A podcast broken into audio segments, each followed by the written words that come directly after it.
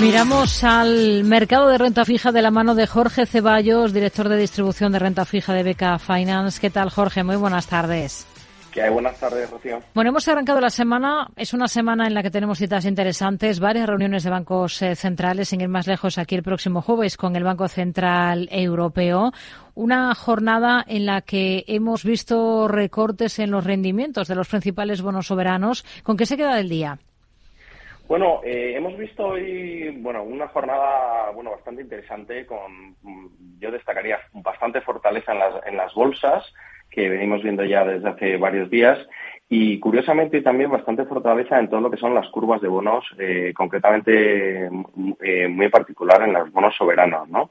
Hemos visto también cómo el bono italiano está reduciendo su spread con respecto a Alemania a los mínimos desde 2022 y actualmente el diferencial se encuentra en, tan solo 155 puntos básicos.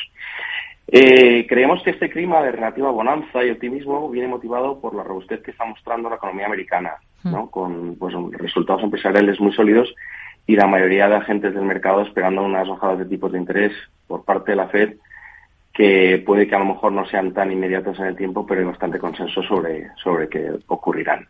Hmm. Bueno, hoy estamos viendo esos recortes en los rendimientos de, los bonos, pero si mm, echamos la vista un poco atrás, si vemos o hacemos balance de lo poco que llevamos de ejercicio, únicamente el high yield europeo y la deuda china esquivan las pérdidas en este mes de enero. No sé si ¿Hasta qué punto contaban ustedes primero con este comportamiento y segundo, hasta qué punto esperan que continúe, ¿no? Ese repunte en los rendimientos después de venir de donde venimos, que es ese comportamiento tan importante, tan significativo de los dos últimos meses del ejercicio 23? Bueno, el comienzo para el mercado de bonos está siendo bastante peculiar en este 2024, ¿no? Porque a nuestro juicio, pues bueno, ha habido ha habido un cambio de paso muy significativo en cuanto a las expectativas de muchos actores del mercado, ¿no? Eh, si bien el 2023 cerró con bastante consenso, creemos, sobre bajadas de tipos de interés, eh, eh, bueno, pues próximas y muy, factibles para el 2024, pues este año eh, estas bajadas parecen distanciarse en el tiempo, ¿no? Lo cual está obligando pues a gestores y a traders a valorar de nuevo un poco el apetito y las apuestas de cara a estos primeros compases del año, ¿no? Eh, me preguntabas por China. Bueno, la verdad es que la gran incertidumbre la está suscitando la economía china, ¿no? Que no acaba de crecer con fuerza bueno, pues eh, debido, según muchos eh, actores del mercado, a la falta de estímulos por parte de las autoridades, ¿no? Esto está poniendo también presión en las bolsas chinas, eh, que se está viendo estos días. y estas, bueno, pese a que las valoraciones pues siguen muy bajas, siguen sin dar performance y que la gente se esté refugiando un poco en activos de renta fija, ¿no? Se puede decir que, bueno, hay una especie de flight to quality.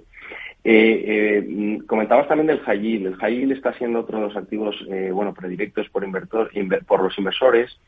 Pues eh, hay bastante previsión de que, de que las yields puedan bajar y hay mucha gente intentando maximizar en estos momentos los rendimientos a través de esta clase de activos. ¿no?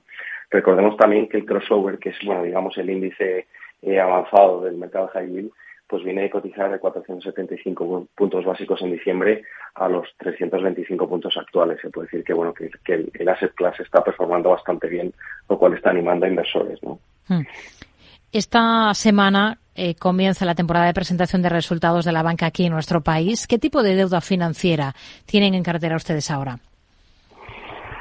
Bueno, eh, nosotros, eh, eh, a ver, eh, tenemos una política de inversión bastante conservadora en beca, ¿no? Entonces, hemos, últimamente hemos estado apostando mucho en, en bonos financieros senior, eh, tanto preferred como non preferred, que han estado, bueno, pues eh, bastante activos en emisiones en esta primera parte del año, ¿no? Hemos visto, pues, emisiones para BVA, Sabadell, Santander, y hemos participado aquí en Beca en prácticamente todas las emisiones, aunque, bueno, desde la prudencia que nos caracteriza, y con montantes, pues bueno, moderados, ¿no?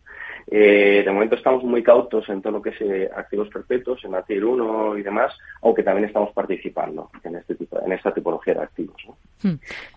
Pues nos quedamos con, con, esta visión que tienen ustedes ahora mismo para el mercado de deuda. Jorge Ceballos, director de distribución de renta fija de Beca Finance. Gracias. Muy buenas tardes. Muchas gracias. Buenas tardes.